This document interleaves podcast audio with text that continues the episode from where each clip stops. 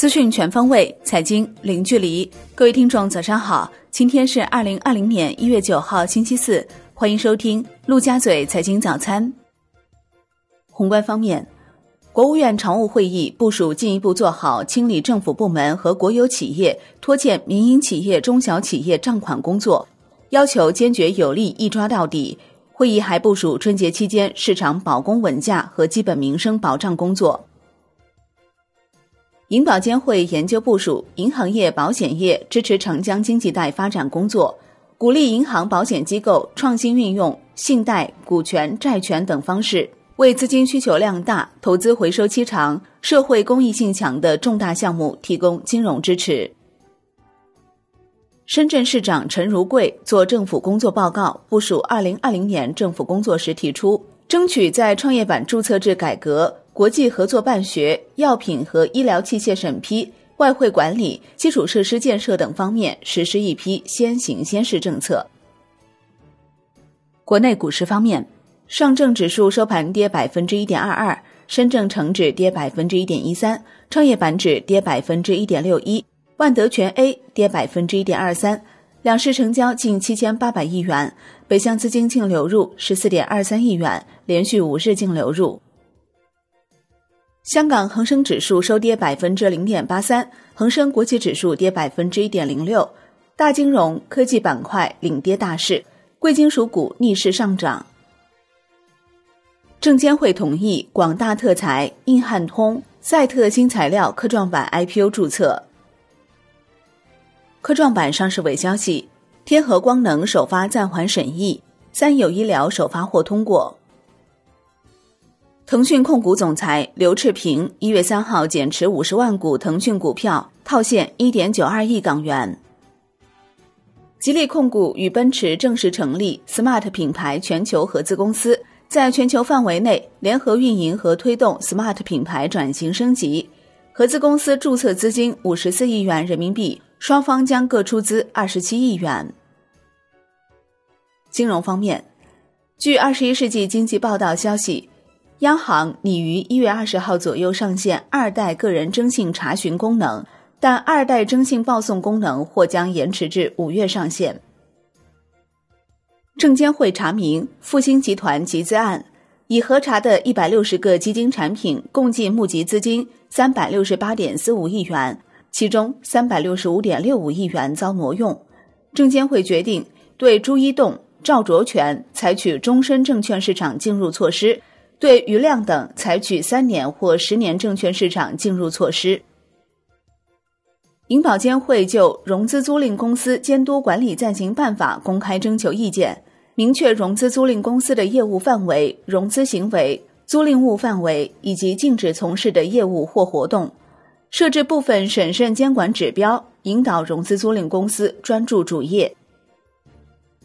二零二零年首支爆款基金出炉。交银内核驱动开售半天销售额突破三百八十亿元，全天募集规模远超五百亿元，远高于招募书设定的六十亿限额，比例配售已成定局。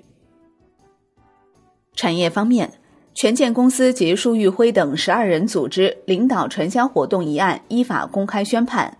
依法判处被告单位权健公司罚金一亿元。判处被告人束昱辉有期徒刑九年，并处罚金五千万元；对其他十一名被告人分别判处三年至六年不等的有期徒刑，并处罚金。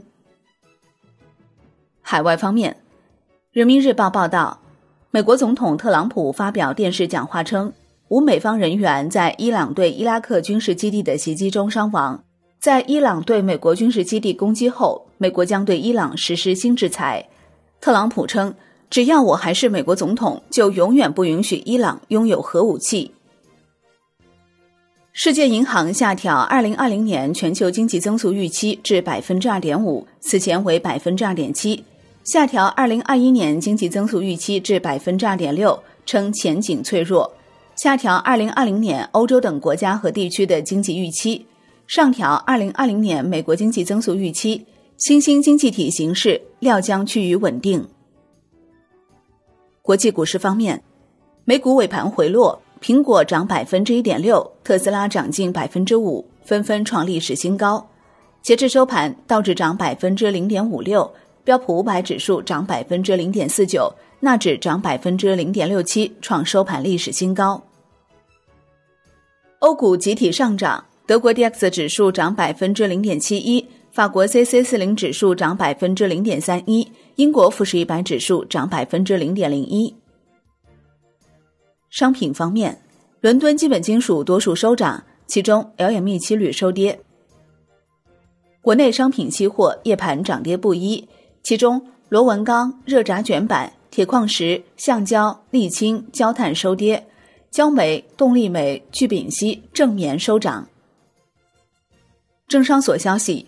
菜籽粕期权合约自一月十六号起挂牌交易，限价指令的每次最大下单数量为一百手，市价指令的每次最大下单数量为两手。非期货公司会员和客户单边投机持仓限额为两万手，投机与套利持仓之和不得超过投机持仓限额的两倍。债券方面，中东局势骤紧，提振债市，但 CPI 走高预期压制涨幅。十年期主力合约涨百分之零点零九，现券收益率多数小幅下行，流动性仍显宽裕。油价走高，市场担忧猪油共振进一步抬升通胀重心。外汇方面，周三在岸人民币对美元十六点三十分收盘报六点九四二零，较上一交易日跌四十四个基点。当日人民币对美元中间价报六点九四五零，升二百四十个基点。好的，以上就是今天陆家嘴财经早餐的精华内容。感谢您的收听，我是林欢，我们下期再见喽。